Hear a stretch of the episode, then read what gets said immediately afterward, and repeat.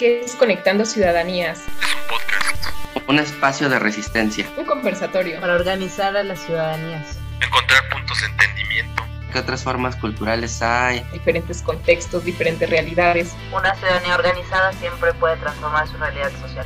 Para aprender las unas de las otras. Es inclusión. Y crear conciencia ciudadana. Es indispensable reconocer y reconocernos en los otros. Coyuntura política. No, espérense. O sea, aquí vamos a hablar de todo. ¿Quién sabe? Somos Conectando Ciudadanías, todos los jueves a las 8 de la noche. Bienvenidas, ciudadanías, al conversatorio permanente de Conectando Ciudadanías. Este es un espacio de Ciudadanías AC. Yo soy Danitza Morales, presidenta, y hoy déjenme decirle que estoy muy, muy contenta de saludarles nuevamente, pero sobre todo porque estoy compartiendo espacio con dos personas maravillosas. Primero, por parte del equipo de Ciudadanías nos acompaña Juan Carlos Baños. Juan Carlos, qué gusto compartir este espacio. Buenas noches, ¿cómo estás? Hola, muy buenas noches, Dan. El gusto es mío. Estoy muy bien. ¿Ustedes qué tal? Bien, bien, gracias. Y déjenme contarles que hoy tenemos la presencia de una invitada de lujo. Ella es Brenda Itzel Pablo Hernández y hay muchísimo que decir sobre ella, pero muchísimo más que conversar. Contarles que es licenciada en Relaciones Internacionales por la UNAM. Esto le hace tener una visión sumamente rica para los temas que vamos a estar eh, platicando esta noche. Eh, ya no les spoileo más, pero también contarles que Brenda tiene un diplomado en Hacienda Pública Municipal por el Instituto Nacional para el Federalismo y el Desarrollo Municipal. Además, es diplomada en Gestión Integral de Riesgos de Desastres por el Programa de Naciones Unidas para el Desarrollo, el PNUD. Y por último, también tiene un diplomado en Seguridad Nacional e Internacional por la máxima casa de estudios UNAM. Quiero contarles también que Brenda se ha desempeñado como jefa de departamento en la Procuraduría Federal de Protección de Niñas, Niños y Adolescentes y como subdirectora de Asuntos Multilaterales y Formación de Prestadores de Servicio en la Comisión Nacional de Vivienda. Bueno, una presentación yo creo que bastante corta para el personaje que hoy nos acompaña. Brenda, un gusto tenerte. Buenas noches, ¿cómo estás?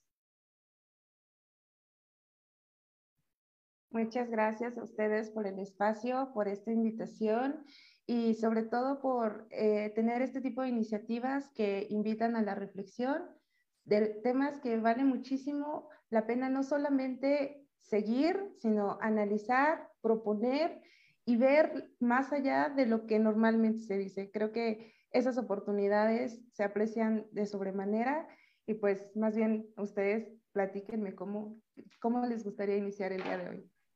Con todo gusto, Brenda. Mira, para contarles un poco, el, el día de hoy vamos a hablar acerca de la rendición de cuentas. Yo creo que es uno de los eslabones más importantes de la participación ciudadana, y creo que también muchas veces se ha confundido la rendición de cuentas con transparencia, ¿no? Incluso la misma Ley Federal de Transparencia y Acceso a la Información Pública, ¿no? La, federal y también en la de los estados, eh, que se promueve justamente la transparencia, pero va como junto con pegado, ¿no? Transparencia eh, acceso a la información y rendición de cuentas muchas veces se entiende como en un mismo paquete, pero no es así, ¿no? Una cosa es transparencia, otra cosa es acceso a la información, ¿no? Una tiene que ver con la obligación del Estado, otra más bien con ese derecho ciudadano que tenemos y otra totalmente distinta, que es la rendición de cuentas, ¿no?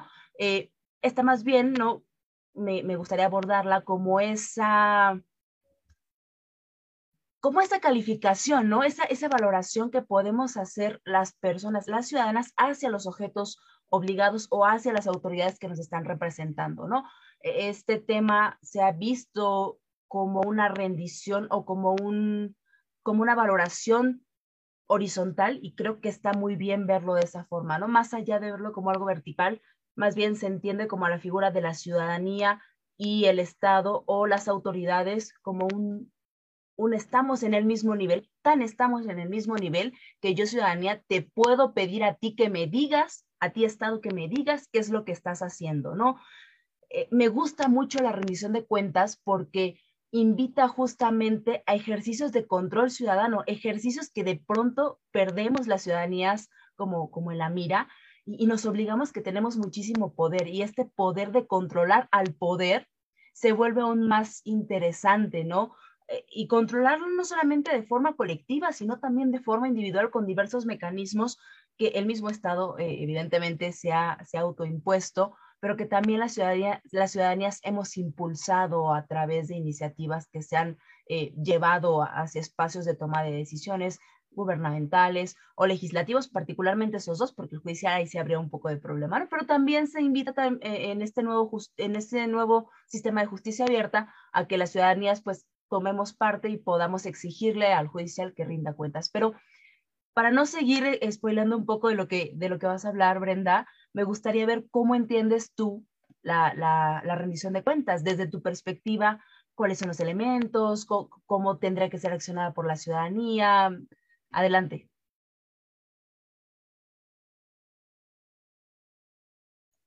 Parece que no te escuchamos, Brenda. Creo que ahí ya se escucha un poco mejor. Buenísimo, muchas gracias. Eh, sí, fíjate que es muy interesante eh, cómo lo propones, porque efectivamente a mí más que abordar una visión conceptual, creo que ahí es donde cada vez que se invita a discusiones hay muchos grupos que quedan excluidos, ¿no? Por tener que atarnos a una conceptualización muy rígida. De lo que sí me gustaría hablar para ver y entender mejor el tema de rendición de cuentas es de los elementos que tiene, ¿no? Tú bien mencionabas uno, que es el de la transparencia, con el que se suele concluir, pero no. La transparencia es un elemento que forma parte importante de la rendición de cuentas, un elemento indispensable, desde luego, pero hay otros factores y actores clave, ¿no? Y el actor principal es definitivamente la ciudadanía. Y ahí es donde entramos en un gran debate porque hay veces en las que se idealiza el ciudadano y una cosa es lo que debería de ser una ciudadanía activa, informada, eh, cómo se comportan en las sociedades democráticas, también impacta muchísimo, ¿no? Y otro elemento que me gustaría mucho es el tema de la vigilancia, transparencia, vigilancia y más importante aún, el seguimiento que se le da. ¿Será que la rendición de cuentas concluye con meramente la información de las acciones y los procesos que se, que se llevan a cabo? Yo creo que no. Yo creo que no y que ahí es donde tenemos que ampliar esa, esa definición o ese concepto para no limitarnos solamente con un tema de informe, ¿no? Entrega de resultados, monitoreo, auditorías, que sobre todo en la administración pública federal casi que también se entienden como sinónimos, ¿no? Auditoría, los resultados, los hallazgos que se encontraron y derivaron de estas, con el tema de lo que puede pasar de, después de eso. O sea, se descubrió, hubo tal hallazgo, ¿qué pasa? ¿Cuál es el seguimiento que se le da? ¿no? Y sobre todo, ¿quiénes son los encargados de ejecutar esas acciones? Creo que es otro de los actores muy importantes. Si me permiten un poco seguir ahondando, creo que otro factor muy importante es entender que la rendición de cuentas no puede entenderse meramente como una acción. Se habla de rendición de cuentas como si fuera una acción cuando la rendición de cuentas tiene que ver con un proceso. Y en esto quiero ser también eh, muy, muy enfática en la visión que yo tengo al respecto, porque al ser un proceso, los actores que se van involucrando tienen que estar con diferentes niveles de participación en diferentes momentos. No toda la información es entendible por una persona que no sea experta, pero eso no le impide tener el derecho a estar informada.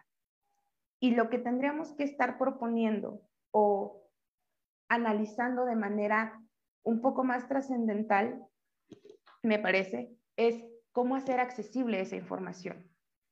Una vez que se ha logrado contar con mecanismos, con herramientas, asignar presupuestos para la rendición de cuentas, porque si bien es cierto que la rendición de cuentas muchas veces está vinculada a la transparencia de cómo se han ejercido los recursos, a qué se han destinado, también hay que decirlo, es un proceso caro. La rendición de, cuentas tiene un costo y pesa sobre los contribuyentes. ¿Y cómo lo interpretan? ¿Qué tan accesible se hace esa información? Creo que es uno de los desafíos más grandes de las sociedades democráticas actuales. ¿no? Pensar que no basta con tener un sistema, un mecanismo, una guía, un manual, una ley de rendición de cuentas, ¿no? Y este punto es súper curioso y a mí es de los que me parecen más interesantes porque como mencionaba, no me puedo quitar el chip de internacionalista y en ese sentido, algo que me gustaría decir es que el tema de rendición de cuentas y transparencia no solamente es resultado de fenómenos como la corrupción, sino también como una necesidad de informar a la ciudadanía qué, cómo, cuándo, dónde, quién es,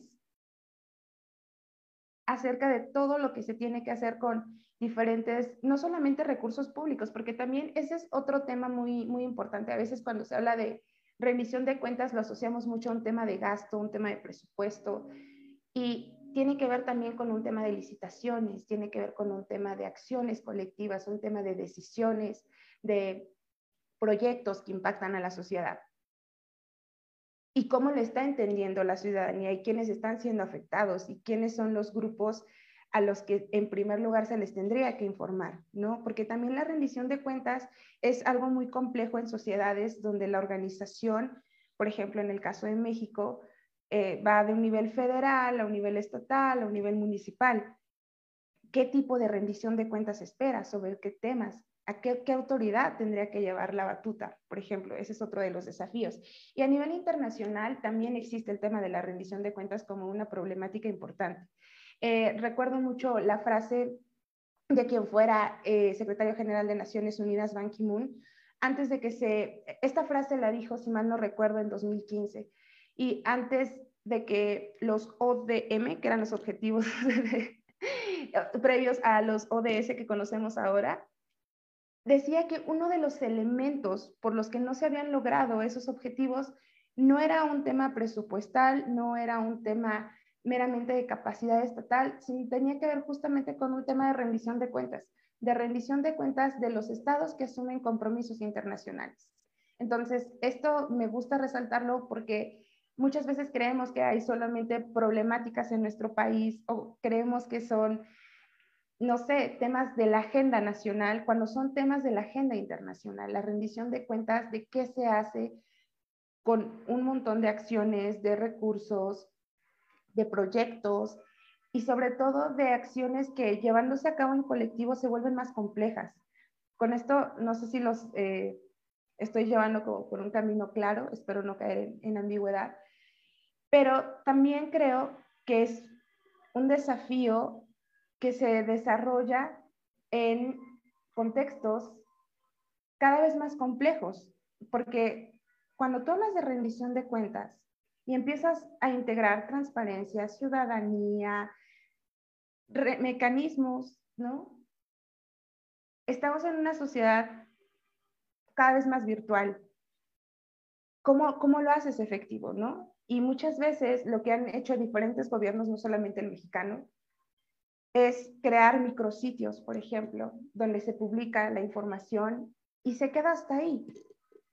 Y si nosotros nos ponemos a revisar cuál es el porcentaje de las personas que tienen acceso al Internet o a la información per se, entonces empezamos a ver que se está generando una brecha y que esa rendición de cuentas no está siendo realmente accesible y no está disponible para todos en todos los momentos y en todos los contextos.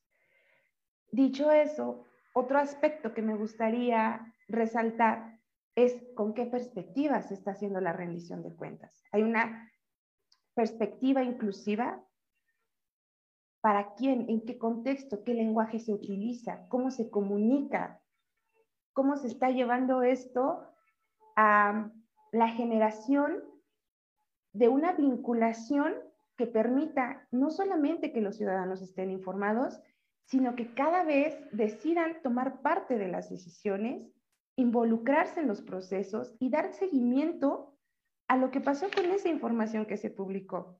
Si tú me dices, me gasté el presupuesto en esto, por poner un ejemplo, ¿qué pasa? ¿Y por qué no te gastaste el presupuesto en otras cosas? Y no, y quiero ser muy, muy precisa también en este sentido, no todo el tiempo se puede influir. Hay temas muy estratégicos y hay temas muy técnicos donde quizá lo mejor que se puede hacer es decidir quién es el experto que mejor va a representar los intereses de la ciudadanía y no el ciudadano de a pie, porque no tenemos el expertise que se requiere. Eso también es importante traerlo a, consideración y ponerlo sobre la mesa. Pero bueno, creo que eh, estoy extendiéndome demasiado. No sé si alguno de ustedes quiera hacer alguna intervención en este punto antes de, de seguir. Sí, claro, das un montón de elementos súper interesantes que los pones sobre la mesa y qué te parece si vamos empezando como a desmenuzarlos, ¿no? Porque en realidad tu intervención me parece maravillosa porque hablas de un montón de cosas, desde el tema de la discriminación, ¿no? De no, no todos podemos acceder a lo mismo ni de la misma forma. Eh, esto ya lo, lo vuelve un sesgo. Eh, ¿Qué es lo que se está entendiendo más bien como, como rendición de cuentas, más allá de un tema presupuestal, ¿no? Trasciende el presupuesto, también es una obligación eh, que tendría que abocarse, ¿no? A otros temas como qué se está haciendo, qué está pasando con las licitaciones, pero, pero hablas de un tema muy particular que a mí me, me, me gusta mucho y que estoy de como, ojalá Juan Carlos esté como en la misma sintonía, yo creo que sí, que son los temas de la ciudadanía, ¿no? A lo mejor, eh, ya para tratar de condensar esto, creo que podríamos verlo en tres sentidos, ¿no? Primero, como la parte del escrutinio de, de, cómo valoramos nosotros la gestión pública. En segundo lugar, la obligación estatal de difundir la información, como sea que la difunda en un micrositio, bien mal, y, con todas los asegúnes, ¿no? Presupuestales, a lo mejor que no se tiene como la infraestructura para poder hacerlo, pero obligación del Estado, ¿no? Y la tercera, más bien como ese involucramiento de la ciudadanía en estos procesos de toma de, toma de decisión o estos procesos gubernamentales o legislativos. Pero aquí me gustaría más bien preguntarle a Juan Carlos, él como esta visión ciudadana, eh, ¿qué habría que agregar? Brenda, tocaste un montón de temas, eh, pero ya dan como que la propuesta de estructura. Entonces voy a intentar abordar, si no todos, la mayoría también, eh, intentando también respetar esta estructura que, que, pone Dan sobre la mesa. A, a ver, si, si, partimos del piso de que efectivamente la rendición de cuentas es esta obligación por parte eh, del gobierno, de los servidores públicos, de informar, de explicar y en cierta forma también un poco, digamos, justificar sus acciones eh, como decías, no solo en el ejercicio del gasto, sino en, en, su, en, su, de, en su, desempeño como, como, gobierno, pues ahí nos metemos eh, en un problema, porque empezaré con, con, con, la, con la segunda, el segundo eje que, que, que estableció Dan, ¿no? Por ejemplo, las obligaciones estatales o las obligaciones de Estado. Nosotros somos una, eh, república democrática representativa, ¿no? Federal. Entonces, ahí partimos del hecho de que hay niveles de gobierno, ¿no? El federal, el estatal y el municipal. Eh, digamos que a nivel federal, por ejemplo, bueno, en general todos, ¿no? E, el Ejecutivo tiene la obligación de rendir informes anuales, ¿no? Los titulares del Ejecutivo tienen que rendir informes anuales. También están otros mecanismos, por ejemplo, las comparecencias hasta el Congreso o la revisión de la cuenta pública, etcétera. Pero si nosotros vamos mecanismo por mecanismo, que ya es una obligación eh, que establece el Estado de Derecho, que establece la ley eh, en México, eh, de, del gobierno para rendir cuentas, pues nos topamos con pared, ¿no? Por ejemplo, los informes de gobierno. ¿Cuántas veces en una república verdadera tendría que el informe ser ante el Congreso. ¿Cuántas veces ha pasado eso en México, no? Desde que nosotros, nosotros que tenemos menos de 30 años, ¿no? Todas, todas las que estamos aquí. Ustedes díganme, ¿cuántas veces han visto que un informe de gobierno se dé ante el Congreso? Por ejemplo. Después, ¿cuántas veces han visto que el informe sea más allá de un ejercicio en donde te echas flores, ¿no? En donde el presidente se para ante su audiencia y empieza, este año hicimos tantas cosas, bla, bla, y las empieza a enumerar, ¿no? Por rubros. Pero hay un ejercicio crítico de ese informe, por ejemplo, en, en el ámbito municipal, en, en, los cabildos. Ustedes saben, por ejemplo, que en el nivel local, eh, los presidentes municipales tienen que comparecer ante el cabildo, pero resulta que la dinámica de nuestro sistema político es muy, muy complicada, pero también impide muchas veces estas comparecencias, porque eh, ahorita no tengo los artículos, pero todo está en la ley en la ley orgánica municipal del Estado de México, por ejemplo, porque yo soy de aquí, eh, el presidente municipal del partido que gana, de entrada ya tiene casi la mitad, si no es que la mitad de sus regidores, ¿no?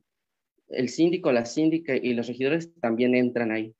Entonces, ustedes saben que el número de, del cabildo pues, depende del número de, ciudadanos y de la extensión del municipio, ¿no? Pero en un cabildo, no sé, donde son nueve regidores, un síndico y un presidente municipal, de entrada el partido que gana ya tiene la mitad del cabildo, ¿no?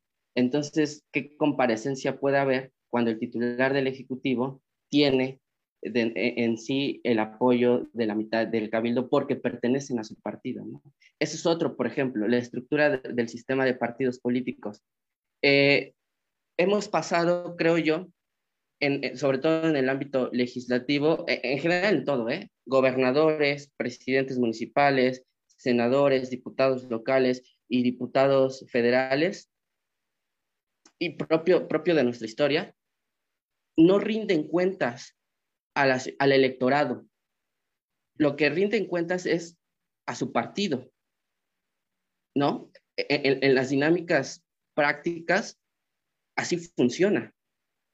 La agenda que, uno, que, que un partido propone para que, bueno, un candidato de cierto partido propone para que voten por él, etcétera, eh, al final de cuentas, se ve influenciada por la disciplina partidista. Eso podemos verlo claramente en, las reformas, ¿no? Cuando votan, no están votando por, por la representación de su electorado, están, están votando por lo que le dice el líder de la bancada, ¿no? Entonces, si nos vamos mecanismo por mecanismo, en este primer eje de escrutinio ciudadano, pues tendríamos que ver que no, que, que bueno, eso quizá para no, no, desviarme, lo propondría en una segunda intervención, ¿no? ¿Cuáles son los desafíos de la rendición de cuentas este, y también los desafíos de asociaciones civiles, la academia y, otras organizaciones de la sociedad civil para, para intentar este, resolver este especie de galimatías, porque, porque todo se, se, se, va enredando, ¿no? Pero, pero lo que quiero abordar aquí sí me gustaría hacer énfasis en Aquí, estas dinámicas que tienen que ver con, la rendición de cuentas, pero que aparentemente están muy alejadas, porque de repente dices, oye, oye, estás hablando de disciplina partidista, pero el tema es rendición de cuentas, ¿no? Pues sí, es que eh, eh, el, problema es eso, que, la disciplina eh, partidista o partidaria es uno de los elementos que impide rendición de cuentas a la ciudadanía, ¿no? Y además eso tiene consecuencias porque en una, por eso empecé diciendo que México es una república democrática representativa federal, ¿no? Porque en una república democrática representativa se supone que nuestros representantes tienen, perdonen ustedes la obviedad, que representar los intereses de aquellos que los eligieron. Pero resulta que justamente porque en esta dinámica de nuestro sistema político, de nuestro sistema de partidos, de nuestro sistema electoral, eh, no, no, se da esa rendición de cuentas y entonces no se representan los intereses de la ciudadanía, sino empiezan a haber élites, empiezan a haber acuerdos populares. Entonces, una consecuencia de la no rendición de cuentas empieza a ser la crisis de representatividad, por ejemplo, ¿no? La crisis de representatividad como consecuencia de que los representantes no solo no representaron, sino que no rindieron cuentas a su electorado de todo lo que hicieron en el ejercicio de sus funciones. Eh, hay un montón de temas también que salen volando, pero tampoco quiero explayarme mucho, pero bueno, espero tocarlos en, siguientes intervenciones. Eh, pero también me gustaría ver, por ejemplo, la, la, opinión de Dan al respecto de estos tres ejes que, que, que mencionó. Sí, Juan Carlos, creo que lo aterrizas todavía más y me gusta muchísimo la frase, eh, hasta la noté literal con comillas, que eh, las personas que están en el poder no rinden cuentas a la ciudadanía, sino a, su partido, y creo que tienes totalmente la razón en ese sentido. Pero más bien, hablando sobre estos retos, Brenda, eh, sobre lo que podemos nosotras hacer como ventanas de oportunidad, como estos espacios en, donde se puede incidir, o, estos lugares eh, o estrategias o mecanismos en los que se puede mejorar como gobierno, como organizaciones de la sociedad civil, como personas en lo individual, como académicos, como em, gobernados en general, gobernadas en general. Eh, ¿Tú cómo lo ves? No? Tú, tú, tú más bien, eh, con, toda tu expertise, que me parece que es amplísima, igual la de, la de Juan Carlos, eh, muy interesantes ambas posturas que creo que van muy entrelazadas, las, las tres, ¿no? tú más bien como qué ves, qué, qué es lo que ¿Cuáles son esos espacios en los que podemos incidir? ¿Qué, podemos hacer nosotros nosotros? Es una pregunta muy interesante. Agradezco mucho la participación de ambos. Y me gustaría preguntarte algo antes de contestar. Cuando dices nosotras, nosotros, ¿te refieres a la ciudadanía? ¿Te, te refieres a la juventud? ¿Te refieres a nosotros como mexicanos? Esto, esta precisión es importante porque además la respuesta creo que cae de manera muy amplia y como un paraguas. Y, entramos todos los que acabo de mencionar en este aspecto, pero creo que hay una gran ventana de oportunidad en temas de participación juvenil, por ejemplo, ¿no? Y, y de cómo se va entendiendo la ciudadanía desde los primeros años, por decirlo de, de algún modo, ¿Qué tendríamos que hacer para el tema de rendición de cuentas? Creo yo, y eso es algo que he observado a, lo largo de más de mi experiencia profesional que de mi experiencia académica, y es no tener una visión centralizada. ¿A, qué me refiero con, con, una visión centralizada? A creer que todo mundo tiene la misma ventana de oportunidad y que está en ciertas condiciones, ¿no? Y también observar el tema del privilegio y, un privilegio socioeconómico, lo voy a decir abiertamente, ¿no? ¿Por qué, por qué sacó esto a, relucir? Porque nosotros podemos seguir exigiendo, ¿no? Eh, Juan Carlos mencionaba algo muy interesante, tomé algunas notas sobre lo que él nos compartía, sobre el tema que pasa cuando la rendición de cuentas es hacia el partido y no hacia los ciudadanos. Y esa es una de las cosas que ponen mucho en peligro a los sistemas democráticos, me parece a mí, en, en general. Pero esto es delicado, ¿no? No, no solo por la afirmación, sino el que critica propone, ¿no? Ya, ya, criticamos y cómo le hacemos, ¿no? ¿Cómo le hacemos para salir de ahí? ¿Cómo le hacemos para que esa rendición de cuentas que se da al partido se le dé a los ciudadanos? Pero ¿qué pasa cuando esa información se le da a los ciudadanos y el ciudadano no, no, no es que no sea capaz de entenderlo y ahí quiero ser también muy cuidadosa con las palabras, sino que, ¿qué le representa esa información al ciudadano? ¿Qué le está diciendo? ¿Qué, qué puede hacer con la información? ¿No? ¿Cuáles son esas herramientas o esos instrumentos de lo que se está acompañando esa rendición de cuentas?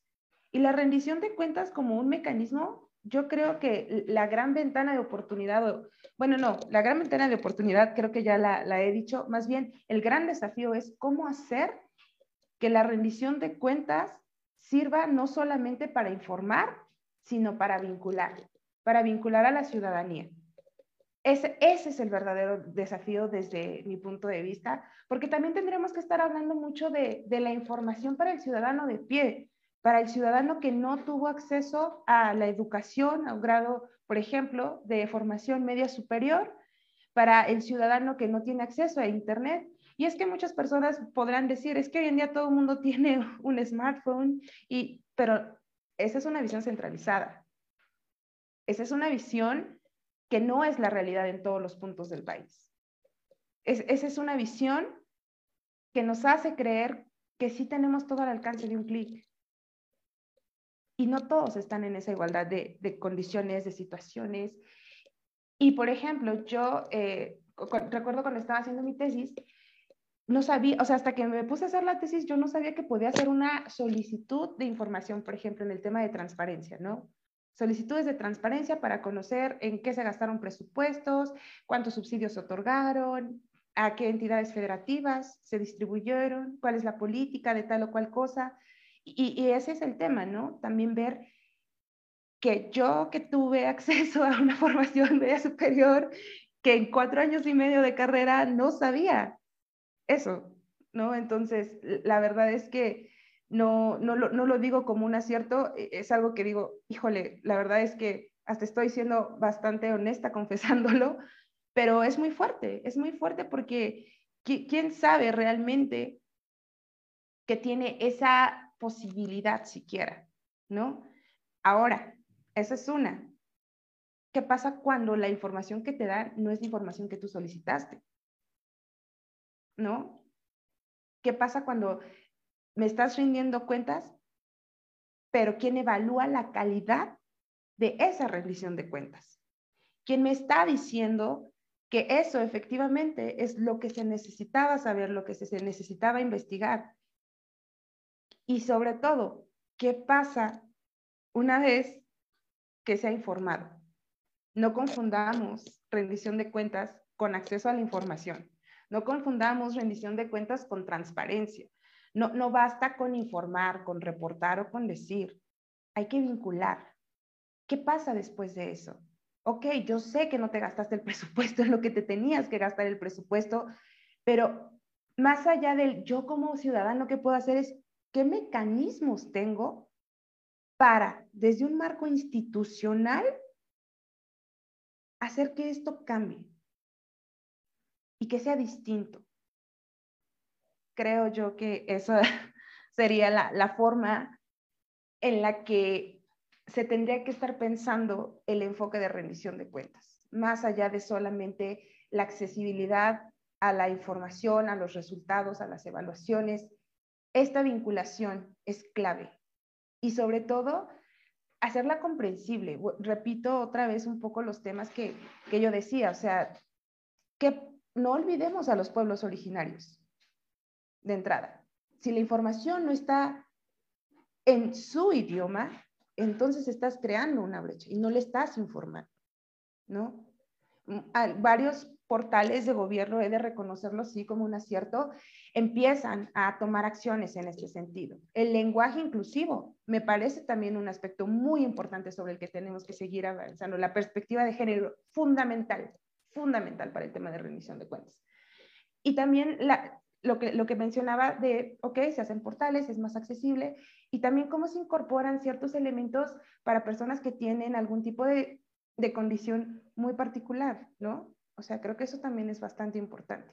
Ok, vamos a informar, vamos a hacer que esta información se vincule. ¿Y, qué pasa después de eso? Es muy relevante. Yo creo que esta dupla, esta dualidad entre información y vinculación es la clave, ¿no, Brenda, Juan Carlos?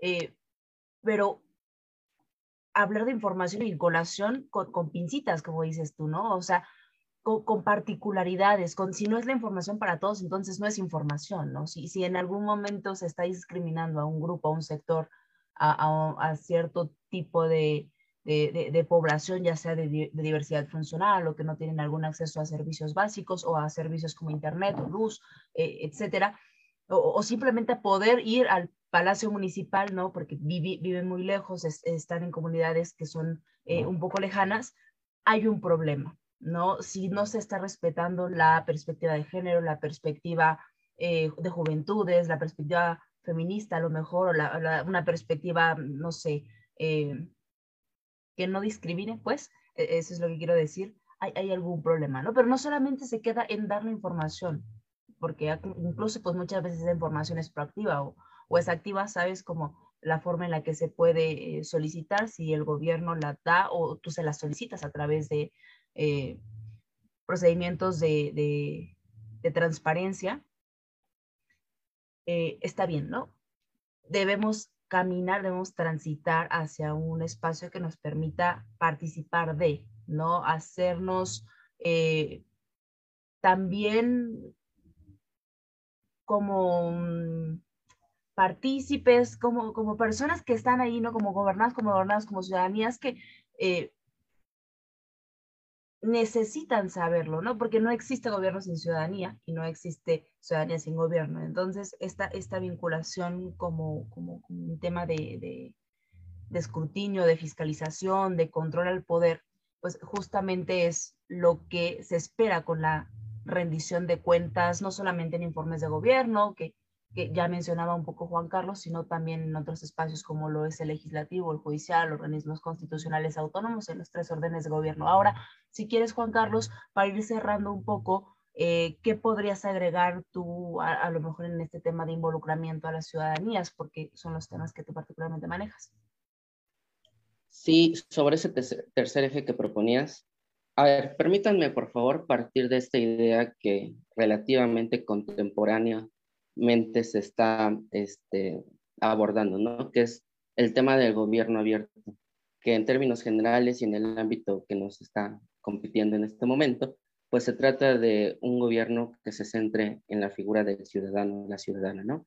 Entonces, es esta idea de que mecanismos como el de la transparencia u obligaciones, perdón, como la rendición de cuentas, deben ir de la mano de la sociedad de, la participación ciudadana, ¿no?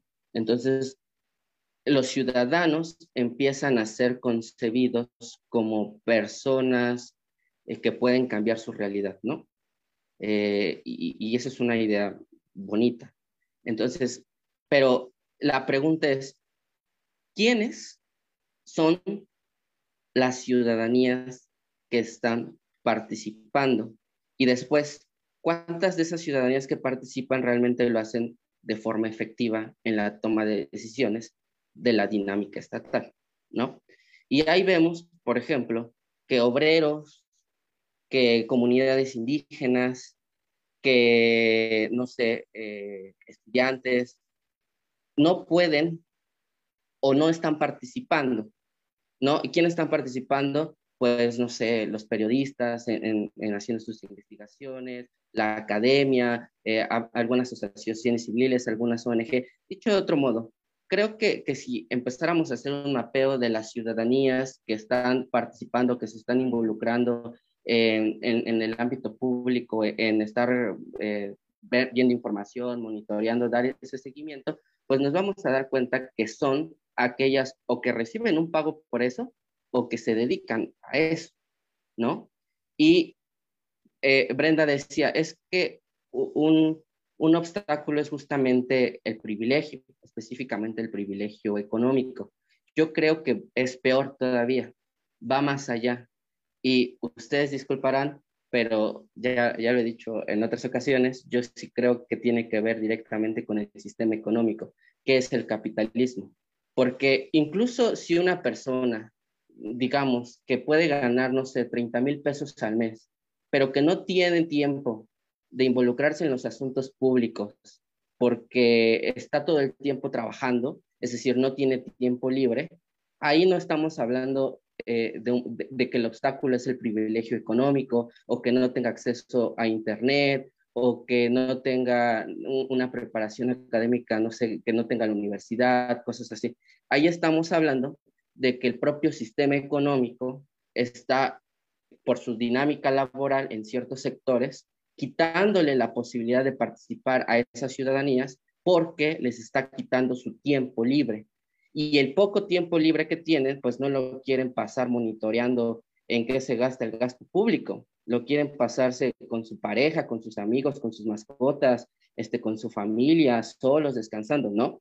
Entonces, creo que el aspecto es todavía más terrorífico, el privilegio económico es como lo básico, ¿no? Que hay que reconocer, pero va más allá todavía, más, más, profundidades.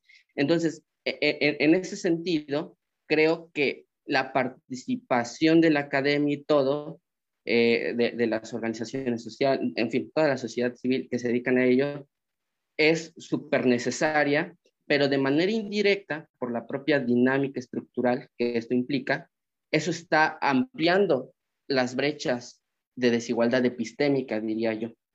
Porque efectivamente, quienes están enterados, quienes manejan esos conceptos, quienes eh, tienen la capacidad de meterse a Internet, de, saber ese proceso, ¿no? Para eh, ejercer tu derecho a la información, etcétera, meter las solicitudes a través del INAI, pues son las personas que, que están involucrándose en eso, que viven de eso, que reciben alguna retribución económica o que tienen alguna necesidad, ¿no? Y, eso nos aleja de la sociedad a pie, de las ciudadanías a pie. En ese sentido, la pregunta es, bueno, ¿qué podemos hacer para este tercer eje? Involucrarnos en involucrar a las ciudadanías en todos estos aspectos, ¿no? que participen en la vida pública, que monitoreen, que den el seguimiento, que, que, máxime cuando se trata de un proceso, ¿no? Estoy de acuerdo con Brenda, pero un proceso implica no solo un, momento determinado que es lo de la acción, sino una serie de momentos que tienen que dar seguimiento, más tiempo, más esfuerzo, más, más recursos, etcétera, ¿no? Eh, a ver, rápidamente, ¿cuáles son los retos que podemos eh, enfrentar? Creo yo, de manera este, general, uno, identificar todo el aparato normativo. Hablo de, de, nosotros, los que estamos intentando vincularnos con, con esto. Identificar todo el, el, marco normativo que, que está ahí en, en los gobiernos, que, que, asigna a los gobiernos obligaciones que deben cumplirse si no se cumplen con, con la pena de sanciones. Y dos, identificar aquellas dinámicas y estructuras que impidan que se cumplen ese marco normativo. Un ejemplo era eh, el de por qué no se comparece o por qué los legisladores no dan este, eh, rendición de cuentas a sus ciudadanos y sí, y sí al, partido, ¿no? Entonces, tenemos que identificar esas dinámicas porque identificando esas dinámicas nos vamos a topar con una realidad oscura que es, híjole, ¿sabes qué? No basta que la gente sepa y, y, que le dijeran información y que es una información sencilla y todo, si en el ámbito municipal existen casicazgos, ¿qué quiere decir eso? Que hay inseguridad porque no te puedes meter con, con, con el jefe político de ahí porque la inseguridad está tremenda o porque el municipio está invadido por narcotráfico y entonces está muy bien, ¿no? Todo tu municipio ya sabe y es experto en transparencia, rendición de cuentas, pero ¿qué crees? El, el municipio es del narcotráfico, entonces aunque sepas todo, pues no vas a poder hacer nada. Entonces, no, sol, no solo es eso, sino también, no solo es como dar esa información eh, digerida, esa información sencilla, esas herramientas eh, prácticas, sino identificar esas dinámicas y esas estructuras. Y termino con eso. Otro reto muy grande es que nosotras, asociaciones civiles, empecemos con una labor pedagógica y didáctica con la ciudadanía de pie para intentar disminuir lo más que se pueda esas brechas epistémicas que existen. Con eso termino. Muchas gracias y disculpen. No, muchas gracias por tus apuntes, Juan Carlos. Creo que eh, lo que dices es, es, muy interesante y tengo que decirles que yo estoy muy triste porque el tiempo se nos está acabando y, y la verdad es que me quedé con, estoy quedando con muchas ganas de escucharte, Brenda, pero muy seguramente, eh, ojalá que podamos coincidir en otro, en otro espacio como estos porque la verdad es que te quiero aprender mucho más. No, me, me gustaría que nos compartieras un último comentario, qué es lo que tendrías tú que, que, que decir ya para cerrar y para no quitarte más tiempo, Brenda. Con todo gusto, eh, pues, híjole, que quizá podría cerrar diciendo que se ha dicho 0.1% de todo lo que se tiene que decir del tema. Eh, coincido con el último comentario de Juan Carlos respecto al reto que se tiene sobre empezar a promover diferentes acciones ¿no? que, que, que permitan a la ciudadanía vincularse con el tema mientras los escuchaba hablar, yo pensaba y decía, bueno, creo que una de las acciones necesarias definitivamente es darle valor público a la rendición de, cuentas. O sea, si no se entiende como, como eso, como un valor público, difícilmente habrá acciones concretas para promover la rendición de cuentas y entenderla en un grado un poco más ampliado sin llegar a decir una definición concreta de todo lo que tiene que llegar, porque, insisto, el, desafío está en ver que la participación no sea por un tema coyuntural, por ejemplo, ¿no? O sea, cuando se hablan de grandes escándalos de corrupción, salta luego, luego el tema de rendición de cuentas. Pero eso es una coyuntura, de cierta manera. O sea, sí es, una, es resultado de una crisis sistémica, pero ahí es donde entonces todo el mundo empieza a querer, exigir, demandar, la ciudadanía se organiza, se, se crean espacios para todo esto, pero definitivamente tiene que ser algo que se construya desde los cimientos educacionales, tiene que haber una pedagogía para eso, tiene que entenderse como un valor público y tiene que entenderse con algo que es fundamental para el avance de cualquier sociedad, no solamente de la sociedad mexicana, incluso de la comunidad internacional. Y creo yo también que el tema de rendición de cuentas tiene que dejar de verse como algo meramente vinculado al quehacer político al quehacer político de quienes se dedican a hacer política, sino resaltar el rol que tiene la ciudadanía y cómo hacer que esto se interese. El desafío para todos los que estamos involucrados en temas de política pública definitivamente es cómo sumar a la ciudadanía, ¿no? Y que la ciudadanía de pronto sea un colectivo muy grande y no solamente redes específicas, porque claro que hay ciudadanía organizada, también mucho cuidado con eso. No podemos perder de vista que hay ciudadanía organizada que demanda, que exige, que monitorea, que da seguimiento y que además su trabajo ha permitido un avance de verdad impresionante mi respeto y mi reconocimiento para todos aquellos que están en, en esto que es una lucha diaria, ¿no? Pero sumemos aliados en el camino. O sea, definitivamente creo yo que es algo muy estratégico, más que fundamental, yo diría estratégico y que si hay un interés genuino y sobre todo una visión a largo plazo, es por ahí.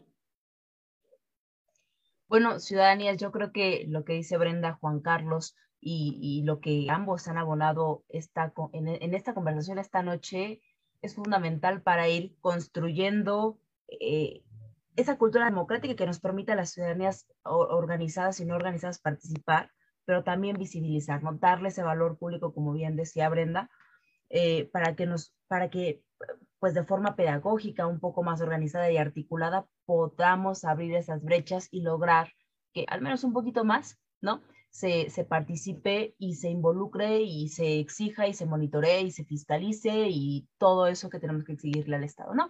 Por último, Brenda, eh, ¿nos compartirías tus redes sociales o algún otro canal de comunicación para que las personas que te están escuchando eh, a través de este en vivo y en los, en los portales también de, de podcast como Amazon, Spotify, Apple, eh, puedan contactarte o seguir tu trabajo? Sí, con mucho gusto. Lo, comparto, aunque tengo que ser muy sincera, tenía mucho rato que no publicaba nada en redes sociales, pero en Facebook estoy tal cual Brenda Pablo y en Twitter estoy como arroba. Entonces ahí pueden seguirme con mucho gusto. También esperaré justamente una de mis convicciones y compromisos personales para este año es empezar a, producir más trabajo en ese sentido. Por ahí tengo un par de artículos que sería interesante leyeran. Yo creo que los comparto esta semana eh, sobre temas que van vinculados a, en otra línea de, temática, pero que la verdad son, son interesantes y que son temas que me apasionan muchísimo. Muchas gracias. Entonces ya te seguí. Muchas gracias, muchas gracias Brenda. Te comparto, no sé si, si se está viendo la pantalla. ¿Listo? Sí. Muchísimas gracias. Bueno, te otorgamos esta, esta constancia para, bueno, Ciudadanos SC emite la presente constancia a Brenditzel Pablo Hernández por su participación como panelista en el conversatorio Conectando Ciudadanías durante la sesión titulada La rendición de cuentas, llevada a cabo el 21 de julio del 2022. Con todo gusto, tu servidora Danitza Morales y Juan Carlos Baños, vicepresidente de Ciudadanías. Muchas, muchas gracias por tu tiempo, por tu espacio, por, por compartirnos eh, un poquito de lo muchísimo que tú sabes Brenda. Y pues nada, Juan Carlos, Brenda, ¿algún último comentario para ya despedirnos? Agradecerle mucho a Brenda. Este fue un placer conocerte y ojalá no sea la última vez que podamos coincidir en un espacio como este, Brenda. Con todo gusto. Muchísimas gracias a ustedes por la invitación y pues de verdad creo que si con algo me gustaría concluir esto es que la ciudadanía somos todos y que el interés por tener acceso a la información y sobre todo por promover la rendición de cuentas es parte de las obligaciones que asumimos cuando hablamos también de la demanda y exigencia de nuestros derechos. Muchas gracias. Me dio muchísimo gusto platicar con ustedes en este conversatorio. Gracias Brenda, gracias Juan Carlos, gracias también a todas las personas que nos están viendo en este momento y que nos escucharán después. Nos vemos la próxima semana a las 8 de la noche en el próximo Conectando Ciudadanías por este mismo espacio. Hasta luego.